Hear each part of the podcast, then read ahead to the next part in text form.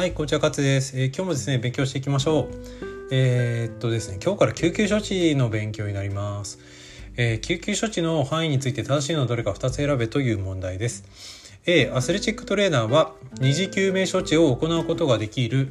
え、B、応急処置、応急手当には止血法や頸椎制服、傷や、え、やけどの、え、熱傷ですね、の手当が含まれる。えー、C アスレチックトレーナーは一時救命措置を行うことができる、D 自動体外式除細動器 AED の使用は二次救命処置に分類される、E 異物で窒息をきたした場合の気道異物除去は一次救命処置に分類される、答えはですね C と E になります、はい。で、えー、一時救命措置ですね。処置で、えー、言いたいとところでありますけども心肺蘇生法それから AED から除細動ですね、えー、それからあ気道の異物除去除去これは一時救命処置で、えー、アスレチックトレーナーは一時救命処置をこの3つ、えー、できることができます。はい、で応急処置ってちょっと違って、えー、っとまあ、心肺停止以外の手当ですね。止血法とか頸椎固定とかまあ、あの傷とかやけどの手当骨折捻挫の手当が、えー、まあ応急処置的なところがあります。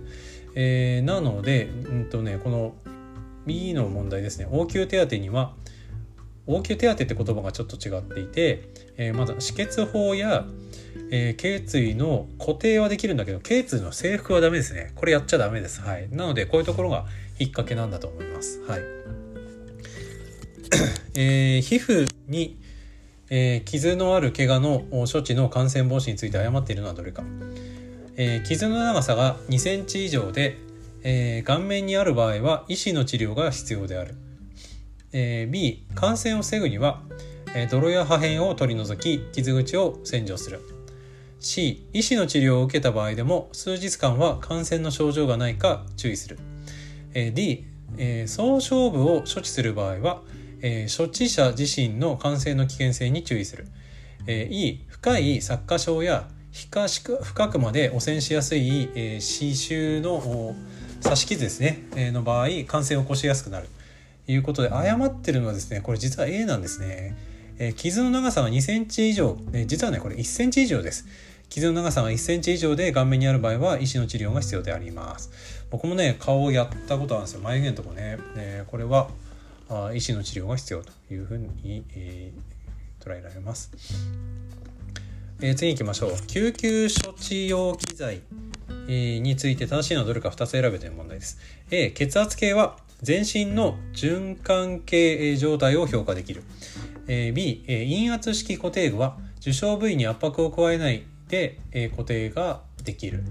えー、それからあちょっとごめんなさいねはい OK、えー、C アルミ保温シートは人工熱に加え熱を加えることができる、えー、D スクープストレッチャーは傷病者を単独で十分に固定できる、えー、E ネックカラーは一般的に治療に用いられるものを併用する。というわけで、えー、正しいのはですねこれ A と B になりますね。血圧計は全身の循環系状態を評価できる。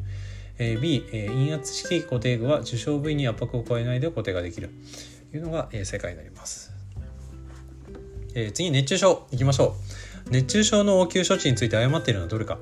A 意識状態呼吸脈顔色体温を確認する、えー、B 風通しの良い日陰などに移動させる、うん、いいですね、えー、C 衣服を緩めるか脱がせる、えー、D 冷却はできるだけ早く行う。えー、E 熱失神が考えられる場合仰向けに向かせて上司を30度挙上する。これね。ああですね。はい。E ですね。E 下肢挙上ですね。上司上げても何も起こりません。えー、次ですね。熱中症の逆ですね。低体温症いきましょうについて誤っているのはどれか、えー、A 低体温症はあ冬山登山遭難時に限って起こる。限ってっていうのがあですね。え B 低体温症は体内での熱産生の低下と体外への熱放射のバランスが崩れて起こる。え C 低体温症の症状で会話などの反応が鈍くなりだしたら危険な状態である。え D 低低体温症の患者を乱暴に扱うと心室細動を誘発してしやすい。え E 低体温症の患者に対して体表面から不用意に加湿を行うと心停止を招くことがあると。いうことで、えー、これも最初のやつですね、えー、冬山遭難時だけではないですはい低体温症は違う状況でも起こります。ちなみにですね低体温、体温が30度以下になりますと、えー、寝室細動を誘発しやすいってことが分かっているそうです。はい。事故発生度発生時の、えー、連絡手順に関する事前確認事項について誤っているのはどれか。A 最寄りの消防署の把握、B110 番通報時の内容をお、えー、C 最寄りの病院専門病院の把握 D 保護者への連絡 E チームドクターとのダイレクトコールあこれ分かりましたね。はい。B です。119番です。はい。いや、これ引っかかるな。やられそうで気をつけましょうね。ちゃんと問題読むようにしましょうよ。はい。えー、傷病者の単位の取らせ方について正しいのはどれか。A、顔色が赤い時には足を高くする。うんはい、えー、B、意識がない傷病者のそばを離れる時には側外にする。うんえー、C、えー、原則として境外で水平に寝かせる。うん、D、えー、心肺蘇生が必要な時には、えー、業外にする。E、顔面蒼白の時には上半身を高くする。あこれなんかさっきもなんか似たような問題あったな。えー、これ正解で、えー、D ですね D だけですはいで顔色が赤い時はこの時はね上半身を高くでいいと思うんですよねはい頭に血が上ってる状況ですよね。はい。で、えー、意識がない傷病者のそばを離れる時は側外じゃ回復体位ですね。原則としてはあ水平に寝かせるか、うんはい、と顔面蒼白の時は足を高くしましょう、はい。えー、もうちょっとやっていきましょう、はい。えー、特殊な外傷の救急処置について正しいのどれか2つ選べ、えー、筋座症が生じた場合は急性症状が緩和したら下流浴や交代浴などで、えー、血液循環を促進させる、えー、B 凍傷になった場合は、え、凍結誘拐が必要なので、えー、30度前後のお湯でゆっくりと温める必要がある。うんはい。C 水泡ができるほどのひどい日焼けの場合は水泡に穴を開け速やかに冷却する。D 目に異物をが混入をした場合は目をこすらずに洗い流す、え、E えー、雪目ですね。説明の場合説目っていうのかな、えー、凍傷の症状に近いため、えー、適度なあの温度のお湯に入れて、え、温めてタオルで目を覆うことで痛みを和らげることができる、え、正しいのはですねこれ A と D ですね。筋座症が生じた場合はえー、下流浴や交代浴などで血液循環を促進させましょう、え、それから D ですね。目に異物混入した場合は目をこすらずに洗い流す、え、いうことになります、えー、次ですね。幹部固定について、えー、誤っているのはどれかという問題です、えー A 幹部固定は、えー、損傷の拡大二次損傷の予防同様による疼痛の緩和のために行う。え B、え頭部脊椎外傷に際してはどちらの症状があるかを確認し頸部固定か頭部固定のどちらかを行う、え C 腹視や C ネを用いた固定の際には、え患部を網羅する長さ、えそれから幅幅耐久性があるものを使用する。え D テーピングテープは選手のアライメントなどに考慮して巻くことができるため外傷時の固定としては専門用具よりも固定力が強く持続力がある、うん、固定処置は全身を観察し選手に必要な不安を抱かせることのないように自信を持った態度で行う。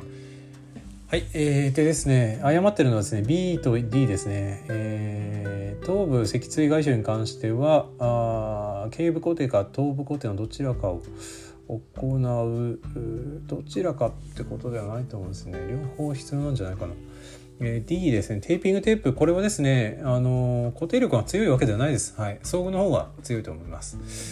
はい。えー、そうですね。どうしようかな。あと2問だけやります。ファーストエーダーエーダーの責任について誤っているのどれか2つ選べという問題です。えー、A 医薬品があれば積極的に使用する。おっと、えー、B 医師などに引き継ぐための救急手当をする、えー、C 死亡の判断を行ってはいけない。D 自分自身の安全確保をする、えー、E 医療機関を受診する。必要性の有無を判断する、えー、これに誤ってるのは簡単ですね。A と E ですね。医薬品勝手に使ったらダメだしこれねあのー、あれですね。えーそうですね。勝手にこういうのをやったらダメですね。はい。でいいですね。医療機関を受診する必要性の有無。これはうんまあ必ず受診を進めるっていうのがあいいと思いますね。はい。で医薬品ってあの勝手に使うってね、まあ、原則として使わない方が多分いいと思うんですお医者さんの仕事だったりとかするので気をつけましょう。はい、えー、救急処置の第二次評価のパルベーションで、えー、評価する項目として誤っているのはどれか、えー、A 変形 B 主張 C 可動域 D、えー、熱感 E 変色ということで誤ってるのは2つだからこれ可動域と変色なのかな？はい、えー、で、えー、可動域に関してはですね、えー、これ、 HOPS のことですね、 history、observation、palpation、そして、えー、 special test ということがありますけども、えー、その中で、えー、可動域に関してはあまあストレステストというか special test でいいと思うんですよ。で、えーと、変色に関してはこれ observation 観察で見ましょう。ということになります。はい、えー、今日は以上になります。どうもありがとうございました。